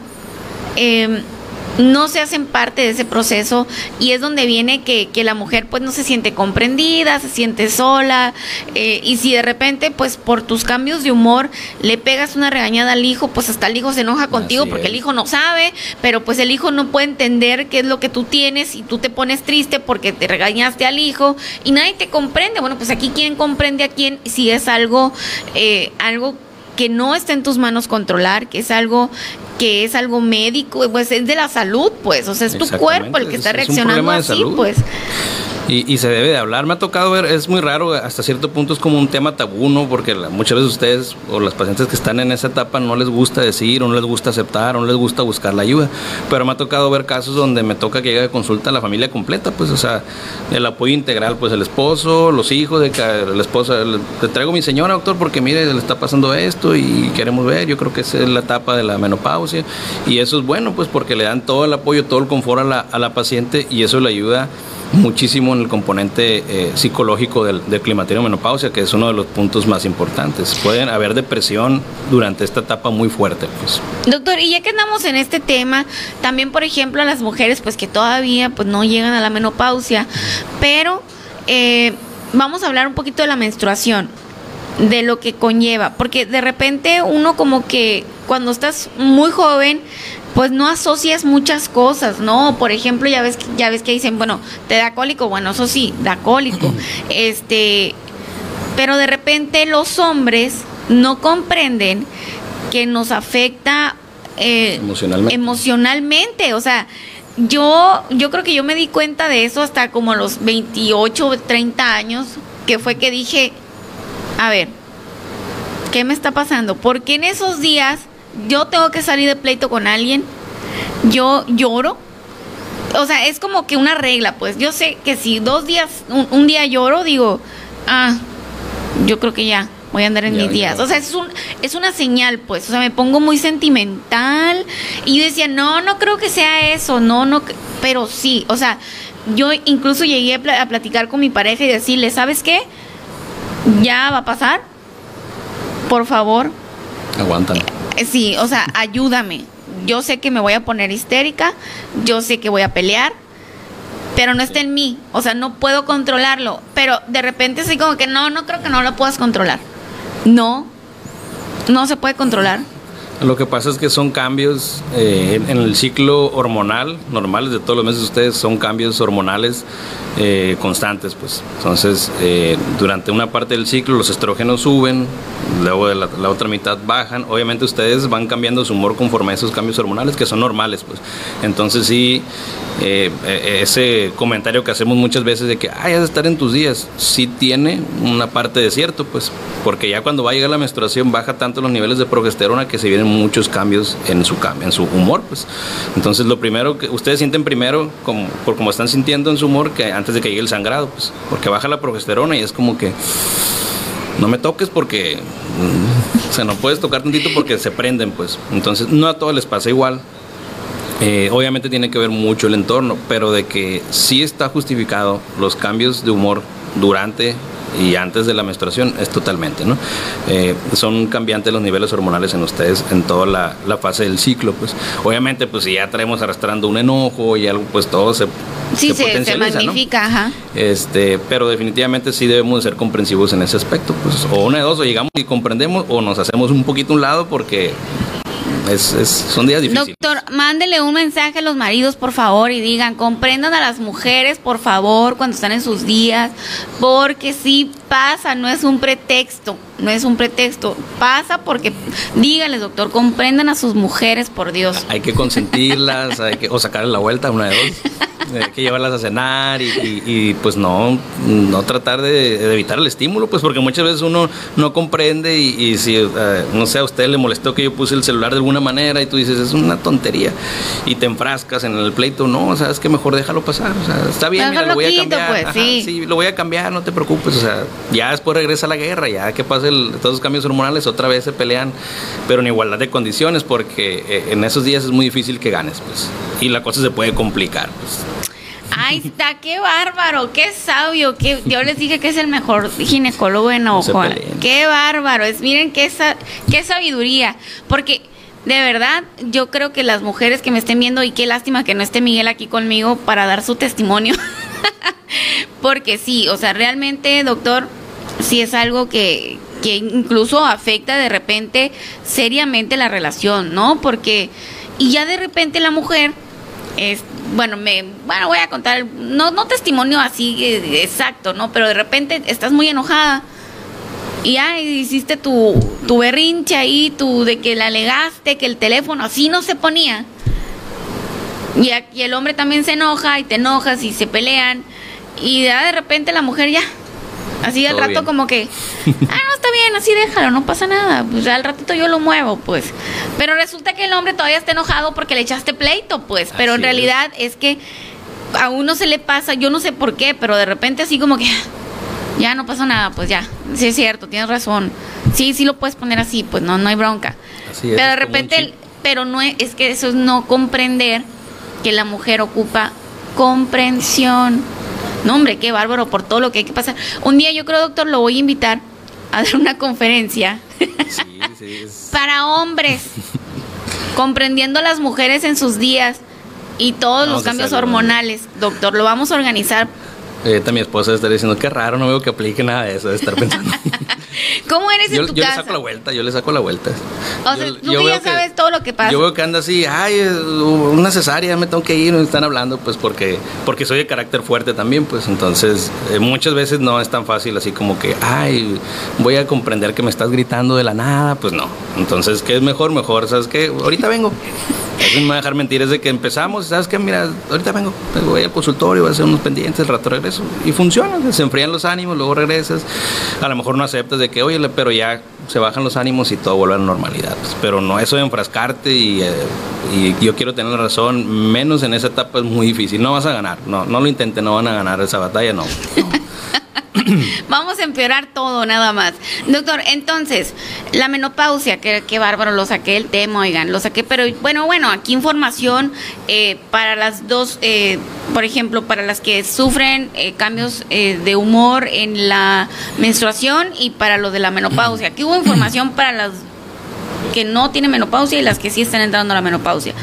La menopausia, doctor, los síntomas son sudoración, Palpitaciones. palpitaciones, eh, bochornos, enrojecimiento, eh, resequedad vaginal, cambios de humor, Eh, alteraciones en los sangrados también ya vimos que por lo regular se va quitando, ¿no? Dos meses no me baja, uno sí me baja poquito, de repente me baja normal. Es un año en el que va a estar cambiante la menstruación, pues. Pero lo más común serían los bochornos, las palpitaciones y la resequedad vaginal. Ok, entonces, por ejemplo, si yo este, lo estoy viendo y digo, creo que me está pasando algo así, no todo, pero sí más o menos, ¿qué tengo que hacer, doctor? Tienes Debes ir a consulta, ¿no? Porque primero tenemos que hacer estudios. ¿Cómo vamos a confirmar? Por ejemplo, me preguntabas, eh, pacientes muy jóvenes, ¿cómo vamos a confirmar si es una menopausia precoz o ya está entrando en la, en la, en la perimenopausia o climaterio? Exámenes. Entonces, si todavía no está en el rango de edad y nos queda la duda, vamos a hacer exámenes hormonales, donde ciertos cambios en las hormonas van a confirmar, ¿sabes qué? Ya están bajando los estrógenos, ya están entrando en la etapa. Eh, hay que ver eh, cómo está funcionando la hormona de tiroides, cómo están funcionando, eh, tenemos los niveles de colesterol, triglicéridos, glucosa. se vienen cambios en todo el, organismo, en todo el metabolismo en la, etapa, en la etapa del climaterio, perdón. Entonces, se tiene que hacer una pues una valoración integral de la paciente. Tenemos que hacer mamografía, tenemos que hacer exploración con ultrasonido. ¿Por qué? Porque a final de cuentas el tratamiento es hormonal. Entonces tenemos que ver que no haya ningún problema en el útero, que no haya ningún problema en el pecho. Por ejemplo, en, en pacientes que tienen un familiar directo, vamos a decir hermana, mamá o abuela con cáncer de mama, eh, hay que buscar otras alternativas, no podemos irnos directamente a tratamiento con estrógenos. ¿Por qué? Porque gran cantidad de los de cánceres de mama están relacionados o son hormonodependientes de estrógenos. Entonces, si tiene el factor genético y luego le damos el hormonal, eh, eh, sumamos riesgo, ¿no? Entonces, se debe hacer una valoración integral, no creas que es fácil así como por un mensaje de que doctor, fíjese que no ha bajado, ah, tómate, no, sería totalmente irresponsable, tienen que ir, se tiene que valorar integralmente, pues cabeza a pies, exámenes, estudios y entonces sí, se escoge qué tratamiento le vamos a dar a esa paciente. Si le vamos a dar estrógenos solos, estrógenos con progestágenos, hay pacientes que necesitan ciertos niveles de testosterona, la testosterona también baja en, la menopausia, es lo que eh, provoca que baje un poquito el, apetito sexual, otro síntoma que me había pasado a mencionar, las pacientes de repente no quieren ni ver al marido no se les antoja, no quieren, disminución de los niveles de testosterona y de estrógeno. Entonces, también en los ovarios eh, se produce el poquitos niveles en mujeres, ¿no? pero la testosterona que es la que se encarga del, apetito sexual. Pues. Entonces, eh, falla el ovario, baja la, testosterona, baja el estrógeno y también se va el líbido. Son pacientes que te dicen, doctor, es que a mí no, no se me antoja. No me pasa ni por la mente tener relaciones con mi pareja. Entonces eso es parte del tratamiento también, pues regresarle esas ganas a la, a la, a la paciente porque también va a complicar el matrimonio, obviamente el esposo va a decir qué está pasando y se hace una bolita de nieve. Entonces uno de los síntomas también muy importantes que se me pasaba a mencionar es la disminución del apetito sexual en el climaterio menopausia. Entonces también hay que ver a ese componente, bueno, hay que, hay que tratar eso también. Si el componente es demasiado eh, psicológico, apoyarnos con un psicólogo, con un psiquiatra, podemos dar medicamentos antidepresivos. De hecho, en pacientes que no podemos utilizar estrógenos, algunos antidepresivos son pues nuestra única arma que ayude a mejorar mucho los síntomas y que le vaya bien a las, a las pacientes. Entonces sí deben de, de, sí es un motivo de consulta y es un motivo de consulta así bien y, una consulta muy extensa. O sea, es un procedimiento, pues, es un procedimiento. Entonces, si tenemos esos síntomas, es, ¿sabes qué? Porque de repente me dice eh, una seguidora, Carmen, es que de repente las mujeres no tenemos para pagar una consulta. Y le digo, bueno, pues entonces, ¿qué hay que hacer? Bueno, entonces, ¿sabes qué? Vete preparando, vete preparando, es un tengo que atenderme. Yo creo que la salud no debemos dejarla para después, porque no, bueno, después te sale más caro. Así es. Después te sale más caro. son muy caras. Pero ese tema que tocas, eh, yo creo que los, los sistemas de salud, hablando de, de Seguro Social y Secretaría de Salud, no descuiden ese aspecto. Por ejemplo, no sé cómo está ahorita, ¿no? Pero una mamografía no me ha tocado que le nieguen a, nadie. Obviamente que está indicada, ¿no? Pacientes de más de 40 años, eh, una mamografía que va dentro del estudio de la, de la paciente en el climaterio, ultrasonidos, o sea, eh, es una atención que se puede buscar también que la tienen los sistemas de salud, ¿no? Entonces, obviamente, primero tienen que ir con su médico familiar, que los capte y luego les haga la referencia con, el ginecólogo a, su hospital y los estudios se los pueden hacer, pues. Entonces, que no sea un pretexto, pues tampoco. O muchas veces veo que les ah, no, es que qué flojera lo que me dan cita y eso, pues, por ejemplo, aquí no están tan largas las citas, ¿no? Eh, pero se debe hacer, pues. No, es que definitivamente se, tienen que atender. Pues. Y, y, todos los, tanto IMSS como Secretaría tienen los estudios de mamografía. De hecho, es uno de los, de los programas que eh, se trata de descuidar menos o dejar menos sin presupuesto. Pues mamografía, detección oportuna de cáncer, papá Nicolau, todo eso está a, la orden en, el sistema de salud. Pues. entonces, que no sea pretexto de que, ah, no, no tengo para pagar una consulta privada. No, el seguro está, hay médicos capacitados, yo trabajo en el seguro social, o sea, los que estamos por fuera estamos también en las instituciones, pues entonces eh, también hay que buscar, no es la las instituciones tienen todos los recursos, pues al ritmo de la institución, pues que a veces nos desespera un poquito, pero pero todo lo tiene. Pues. Pero al final eh, es atención, ¿no? o sea, si, si definitivamente pues a veces no podemos pagar una consulta eh, particular, pues sí podemos ir a las instituciones. Doctor, pues, no hombre, qué información tan buena. Lástima que Miguel va llegando, pero ahorita le voy a poner la repetición. ¿Escuchaste? Dice que escuchó y se, compromete a, calmarse cuando yo de mis hijas. Qué bárbaro, doctor. Pues muchas gracias por la información, eh, doctor Mondragón. ¿Algo que desea agregar? Eh, nada más eso que mencionamos a lo último, o sea, que se atiendan, que no les dé eh, vergüenza, que no les dé miedo y, que se acerquen a su, a su médico, a su médico especialista y busquen ayuda porque esa es una etapa difícil y hay que afrontarla de manera integral. Y, y ya nada más para finalizar, la importancia de tratar la, menopausia viene a futuro también. ¿no? Tenemos en el tratamiento oportuno prevención de infartos y prevención de osteoporosis. Una paciente maltratada durante la menopausia a los 65, 60 años puede tener fractura de fémur, fractura de cadera, fractura de muñeca, porque la disminución de los estrógenos hace que se desgaste más rápido el hueso. Los estrógenos son protectores cardíacos, entonces la disminución de los protectores aumenta el riesgo de, eh, de infarto. Entonces es muy importante por eso el tratamiento, no nada más es los síntomas, te voy a quitar los bochornos, es a futuro qué beneficio te voy a, otorgar. Pues, entonces, Doctor, y por ejemplo, las mujeres que no se trataron, que les pasó así de que, ah, la menopausia, no le dieron tantos síntomas, eh, pero nunca se atendieron. ¿Pueden todavía retomar ese camino de decir, ah, yo nunca me atendí, voy a ir con el doctor Mondragón a que me ayude, por ejemplo? Depende de la edad, depende, yo creo que a ninguna le va a pasar de noche, cuando menos resequedad vaginal les va a dar, aunque no les haya dado todos los, los demás síntomas. muchas veces me tocan pacientes, por ejemplo, de 60 años, 65, que ya están fuera de la línea de tratamiento. Por ejemplo, ya después de los 60 años ya no es recomendable estarle dando estrógenos a una paciente por el riesgo de cáncer de mama. Entonces, ¿qué hacemos ahí? Nos vamos dirigido a donde es el problema. Si viene conmigo, doctor, mi problema es la resequedad, yo le doy un tratamiento local únicamente estrógeno que actúe ahí en la mucosa vaginal sin eh, permitir que se absorba a nivel sistémico. Pues entonces vamos tratando dirigidamente los síntomas. En pacientes que no podemos utilizar estrógenos como tal, tenemos los fitoestrógenos también, las isoflavonas eh, que vienen de la soya. Eh, hay productos derivados del camote también muy buenos que se están estudiando, se está trabajando sobre ello, hormonas biodénticas, luego platicamos de eso. hay ciertas farmacéuticas, no, no, nos pagaron, no vamos a mencionar. Este, que ya están trabajando sobre cremas que vienen del camote y que les va muy bien a las pacientes que no quieren utilizar eh, estrógenos. ¿no? ¿A poco? Qué interesante. pues ese puede ser el siguiente tema, doctor. A veces puede ser el siguiente tema del próximo jueves, pero ayer no pudo venir el doctor porque andaba ahí en el quirófano, andaba... Sí, se me, se me atravesó una urgencia, pero vamos a tratar de estar todas las semanas aquí no, no se preocupe. Cuando no pueda el jueves, igual, así como el viernes. Doctor, pues muchas gracias por la información. De verdad que qué interesante, qué interesante para todas las mujeres y los hombres, o sea, y los hombres, definitivamente el hombre tiene que ser parte de esos procesos de sus parejas y para las mujeres pues que no tienen pareja, pues que sepan también qué es lo que les pasa, ¿no? A lo mejor hay algo que a mí me ha funcionado, supongo, así, a ver, ya van a ser mis días, Van a ser mis días, no me hagan caso. O sea... ya me voy a otra casa. Sí, no me hagan caso, eh, me voy, yo sé que me voy a enojar. Ayúdenme, por favor. Ayúdenme. O sea, hay que, hay que prevenir a la familia también de esas situaciones porque ellos tampoco están así como que contando ni nada y no saben ni por qué te enojaste. A ver, ¿saben qué me pasa esto? Ayúdenme.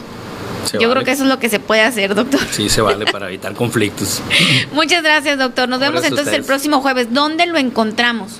Eh, el consultorio está por Leona Vicario y no reelección, eh, frente a Placita Santa Fe, no hay pierdes, ahí enfrentito de la plaza. Ahí cuando andan caminando pueden pasarse a consultar.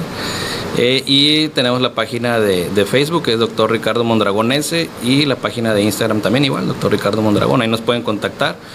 En la página vienen los teléfonos de WhatsApp, el teléfono fijo este, y también en la página nos pueden mandar mensajes de sus dudas. Igual se pueden contactar contigo y para que nos digan qué temas quieren que abordemos y con gusto, método de planificación, eh, papiloma humano es un tema muy interesante, que, que, que, tu audiencia diga, que las mujeres lleguen ahí. Quiero que el doctor hable de esto. Perfecto, doctor. Entonces, ya saben, déjenme comentarios de qué les gustaría que hable la próxima semana el doctor.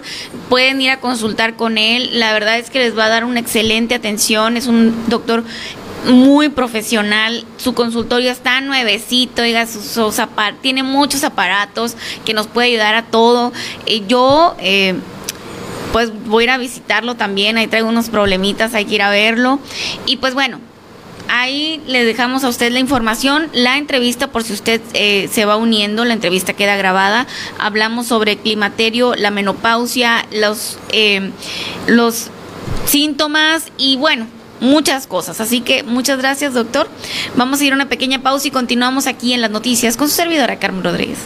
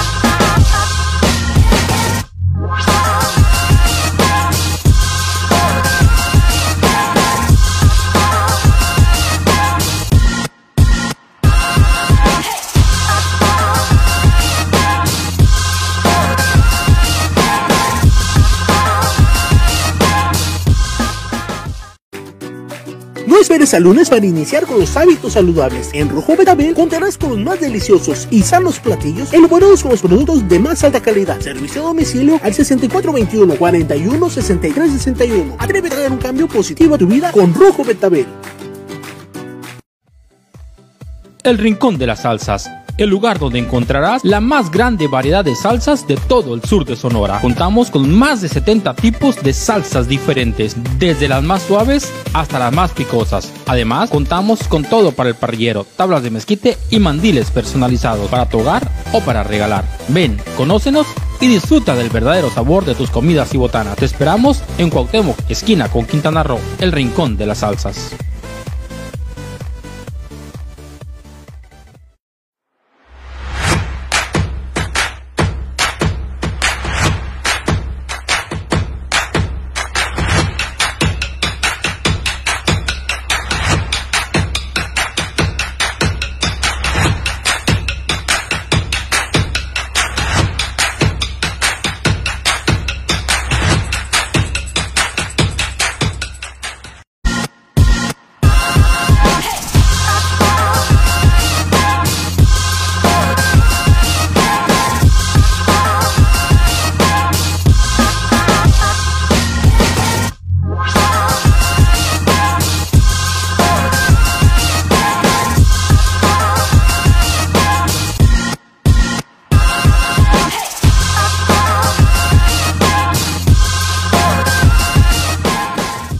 Regresamos, regresamos a noticias con Carmen Rodríguez.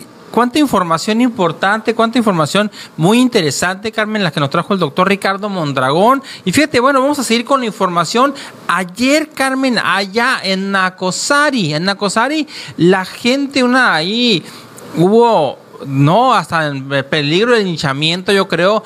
Ciudadanos capturaron, detuvieron a dos personas que presuntamente andaban comprando votos. Al lugar llegó la Policía Municipal, la Guardia Nacional, las personas, estas dos personas, un hombre y una mujer, estaban arriba de un vehículo, Carmen. Y, no se, y, y obviamente pues, por su seguridad no se querían bajar. El vehículo sin aire acondicionado, mucho calor. O sea, hasta que hasta que ahí las autoridades municipales y la Guardia Nacional llegaron a un acuerdo con los vecinos que los tenían atrapados ahí, que los tenían encerrados y no dejaban que el vehículo se moviera y le dijeron, bueno, déjame bajarlos para poderlos investigar, a lo mejor no hicieron nada.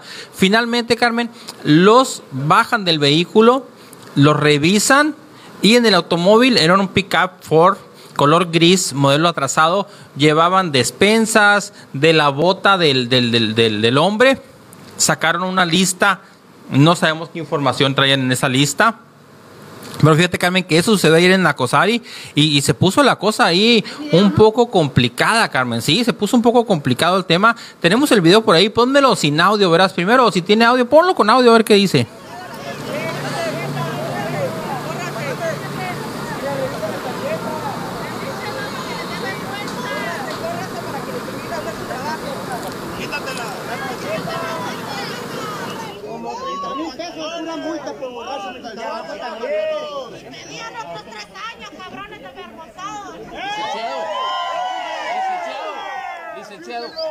Que quiero que enseñe la cartera a ver cuánto dinero trae. Sí, por favor. La muchacha también debe traer monedero. Queremos Los huevos ¿Eh? Ahí donde van los huevos.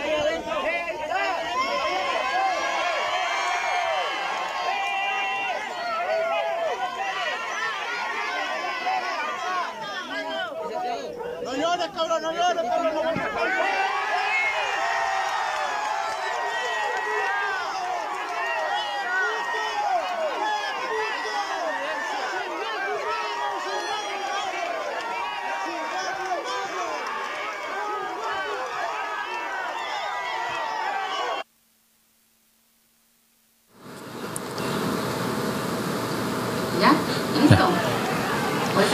Ahí Miguel. Es, ese video, Carmen, es propiedad del mitotero. Es, la gente del mitotero anduvo por allá, en, andan haciendo una cobertura especial, así con lo que la vamos a, estamos realizando y vamos a realizar nosotros como equipo de NDS Noticias. Entonces, la gente del mitotero andaban allá en, en Nacosari cuando les toca este evento. Y, si te fijas, Carmen, ahí se ve cuando saca un papel de la bota, se había escondido algo. Dicen las personas que están ahí, y que fíjate que son muchas personas, este, Dicen que incluso antes de que lograran bajarlos del vehículo, duraron alrededor de media hora arriba del vehículo eh, inmovilizado. Dicen que se comieron papeles, Carmen. ¿eh? ¿Qué? Se comieron papeles para que no hubiera evidencia. Y también se dice que son funcionarios municipales de allá de Nacosari, ¿no? Hay, hay muchas cosas, ¿verdad? Mentira, hay que esperar la investigación de las autoridades. También ahí, no recuerdo si más adelante en el video se va a ver dónde... En Nacosari, pero ¿son funcionarios municipales o estatales? Del municipio de Nacosari. Sí. Son funcionarios del municipio de Nacosari. ¿Y de quién gobierna ahí ahorita? Actualmente es Acción Nacional, creo. Ajá, esa acción Digo, hay que esperar las investigaciones, hay que se haga el delito de responsabilidades y si realmente andaban haciendo algo ilegal, algo indebido, ¿no? Este, es, es, es la, esas son las denuncias que se hicieron, esa fue la actuación de las autoridades municipales y de la Guardia Nacional. De hecho, no sé si en este, si en este corte del video se va a ver cuando abren la camioneta la parte de atrás y bajan despensas. Traían varias despensas ahí y traían unas listas, como te comento. Ahí, ahí, ahí van a bajar una despensa, mira, ahí va la despensa, mira. Ahí va ahí va una. Y luego otra y otra. Son varias, ¿no? Son como seis, ocho despensas que bajan. Dos. ¿Sí? Entonces, Dos personas, un hombre y una mujer, fueron sorprendidos la tarde de este jueves por habitantes del municipio de Nacosar y de García de repartir despensas a cambio del voto en las próximas elecciones, que son este domingo. Mediante redes sociales circularon videos e imágenes donde señalan a dos personas presuntamente empleadas del ayuntamiento de ese lugar en la compra de votos. Y, circularon muchos videos, Carmen. Ese video, como te digo, es del mitotero. Si usted lo quiere ver completo, búsquelo así como el mitotero ahí en Facebook. Y, ahí va a aparecer. hasta ayer la tenía como publicación marcada. En la primera publicación de arriba dura la transmisión alrededor de una hora a 20 minutos. Ahí la pueden ver ustedes completa. Y, y de ahí pues eh, llegaron, como te comento, Carmen, gente de la Guardia Nacional, Seguridad Pública Municipal, para lograr ahí calmar a la gente y también pues para detener a estas personas, ¿no? Que el vehículo que se ve ahí es un, es un Ford Pickup, en la llanta adelante se la poncharon, le pusieron un carro adelante un carro atrás para que no se escaparan, o sea, fue, fue algo ahí, pues, que pudo, que pudo llegar a algo más serio. Afortunadamente, Carmen, no, no sucedió nada, solamente la detención de estas personas. Y fíjate, Carmen, que además de eso, o sea, daban unos vales, ¿verdad? Te voy a mandar la foto de los vales, producción, para que veas los vales que andaban dando, que eran algo así como que vale por una despensa, así, ¿no? Ahí, ahí se lo estaban entregando a, fue parte de lo que de lo que señalaron, ¿no? Fue parte de los motivos por los que estas personas fueron detenidas. Fueron detenidas. Hay producción, ahorita nos va a poner la foto del vale. Es un vale de apoyo alimentario, así se llamaba el vale, y tenía ahí para que los fueran cambiando mes por mes. Y tiene, tiene sus cositas ahí el tema que, como te comento, Carmen, hay que esperar la, investigación, el delito de responsabilidades y si realmente se cometió algún delito. Lo, lo que sucedió, ya lo están viendo ustedes, lo vieron ustedes en el video ahí que, que es propiedad del mitotero. Y que después de que las autoridades municipales y la Guardia Nacional inspeccionaron el vehículo, encontraron esos vales, encontraron unas listas, encontraron despensas, fueron ahí varias cositas. Dicen, Oye, Miguel, pero si ahí se movió eso, pues yo creo que por estos rumbos también se va a mover, ¿no? Pues es lo que comentábamos ayer, Carmen, ahí que con, con Isaac, que es parte del, del día a día que no logramos documentar muchas veces en muchas ocasiones los medios es algo que se dice que sucede a veces no nos consta. Ahí al parecer sí sucedió no lo que estamos viendo ahí es que así por lo menos sí había algo extraño. Y ahí, ahí estaban viendo ustedes la imagen que puso ahorita producción ahí que son es, es un vale a ver formato estamos contigo apoyo alimentario dice y vienen ahí como que mes por mes, 1, 2, 3, 4, 5, 6, 7, 8. Ahí está. Ahí viene mes por mes y, y toda la cosa, Carmen. Pero Como- ¿cómo? O sea- como- no sé, pues no sé dónde lo ibas a cambiar o cómo iba a pasar. O sea, pero- le duraban varios meses el apoyo, pues. Sí, sí, era varias despensas. Hasta eso que ya, ya, ya. Como, como, yo, yo, yo, yo creo que la gente ya no. Ya no da su brazo a torcer tan fácil, ¿no? Ya Pues no es no. de- la gente ya no pide 200, ya no pide un vale, entonces tuvieron que subirle la tarifa. Pero, por favor, no vendan su voto, ejérzanlo con total libertad, vayan y voten porque usted crea que es la mejor opción, ¿sí? No hay nada que valga que valga la tranquilidad que puede tener en tres años y el progreso que le podemos dar a nuestro estado, a nuestro municipio, usted vote por quien crea que es la mejor opción, ¿sí? Sea del partido que sea, y no importa, porque eso de que de repente dicen, no, es que el voto útil, el voto útil es el voto informado, el voto real. Si usted, El que usted decide. el que usted decida. No importa si dice, no, es que ese candidato nomás trae el 1% de posibilidades. Vaya y vote por él, vaya por el que usted crea. Ah, es que este va ganando, vota por él. No, tampoco se trata de, de apoyar al ganador, se trata de apoyar al que nosotros consideramos que es la mejor opción para nuestro estado, para nuestro municipio, para el Congreso del Estado, para el Congreso de la Unión. ¿Sí? Definitivamente. Entonces- definitivamente. Si esa persona no logra los votos, bueno, pues no lo logró. Pero nosotros cumplimos con nuestro deber cívico de ir a votar, de salir a votar, de emitir nuestro sufragio y también con la conciencia y la tranquilidad de haber elegido, de haber votado por quien creímos que era la mejor opción. Definitivamente, Miguel. Así que hay que salir a votar. Es nuestra responsabilidad, oiga, tenemos que hacerlo. Porque de repente me dicen, Carmen, es que no sé por qué votar. Bueno, analicen, vean, infórmese. Todos los candidatos tienen ahí este sus sus eh, sus propuestas en sus páginas, investiguen quiénes son, pregúntenle al vecino, pregúntenle al primo, pregúntenle al tío, a ver qué, quién es esta persona, que tú le entiendes, a ver qué, qué- dice este, qué dice el otro, quién ya fue funcionario, quién cumplió, quién no cumplió, eh, quién trae una, eh, pues no, quién trae una vida o un pasado ayudando a la gente, quién no, eh, no sé, pues hay, hay mucho que informarse, pero miren, el mero día hay que salir a votar. Hay que salir a votar. Y ahora que dice, no, bueno, pues agarra lo que te den, pero vota por quien tú quieras. Para empezar es un delito que agarres, ¿no? Si te agarran agarrando lo que te dan, también es un delito. Pero bueno, pues vamos a suponer que se da, porque en muchas ocasiones no nos enteramos, o sea, ni los medios ni nadie, nos enteramos que les dan eh, cosas a las otras personas, pero también es delito. Pero bueno, digamos, bueno, ya agarraste esa despensa, a lo mejor y, y, y, y estas personas que agarraron allá en, en pues es- son unas de tantas, ¿no? Debe de haber más gente repartiendo, a muchos ya les tocó. Entonces, si ya te repartieron, vota por quien tú quieras. Dicen que son siete años de cárcel, Carmen, para la persona que, se encuentre coaccionando o comprando el voto, ¿eh? Imagínate, son siete años de cárcel. Eh, pocas veces hemos sabido acá en el sur de Sonora que detengan a alguien. Pocas veces se ha dado, se da la compra de votos, pues siempre hemos sabido que sí, pero nunca lo hemos confirmado. Diría, diría un, un amigo, oye, pues ¿dónde los compran para ir? ¿verdad? Dicen, o sea, no sabemos, la verdad, no sabemos. No lo vendan, por favor, no vendan su voto. Eh, si alguien le ofrece dinero a cambio de votar, pues pregúntese también de dónde salió ese dinero. Sí, cuando usted recibe algo, pues ese dinero de algún, de algún lugar salió, o de algún lugar lo están invirtiendo para recuperarlo, o, o, de, o de alguna parte el- se lo Todo el dinero que salga para dárselo a las personas para comprar votos son compromisos que los candidatos tienen que pagar de alguna manera, ¿eh? Y eso es lo que no- es lo que nos ha tenido así jodidos, que siempre traen mucho compromiso por tanto dinero que entregan. Entonces, pues bueno, salga a votar, oiga.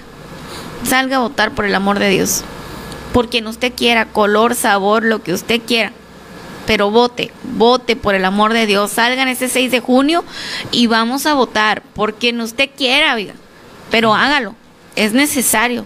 Oye, Carmen, fíjate que tenemos un set multipartidista, me acabo de dar cuenta. ¿Por qué? Mira, mira, mira, mira. Tenemos azul, hay partidos que tienen azul. Tienes lila ahí en tu termo, hay partidos que tienen el color lila.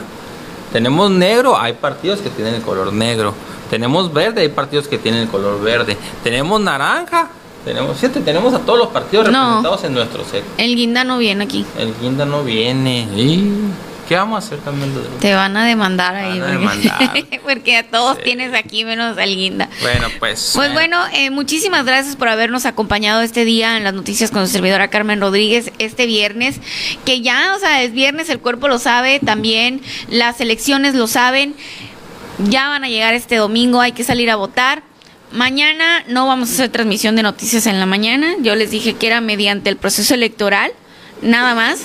Eh, mañana vamos a llevarles transmisión en vivo en el día informándoles y vamos a llevar a traer un análisis, eh, una mesa de análisis también, pero mañana por en el transcurso de la tarde les voy a informar de qué trata y pues bueno, muchísimas gracias por habernos acompañado.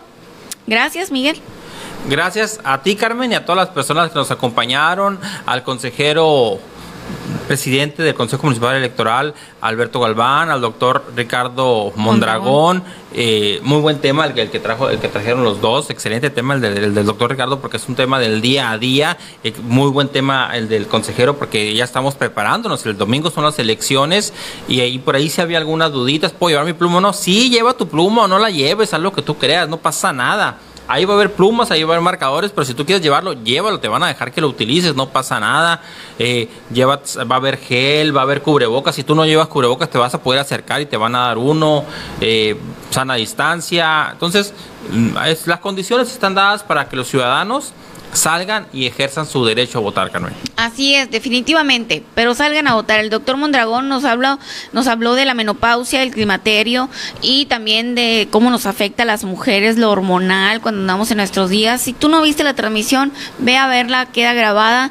Muy buena información, oiga, muy, muy buena información. Así que muchísimas gracias. Nos vemos mañana en el transcurso del día. Mañana no hay noticias.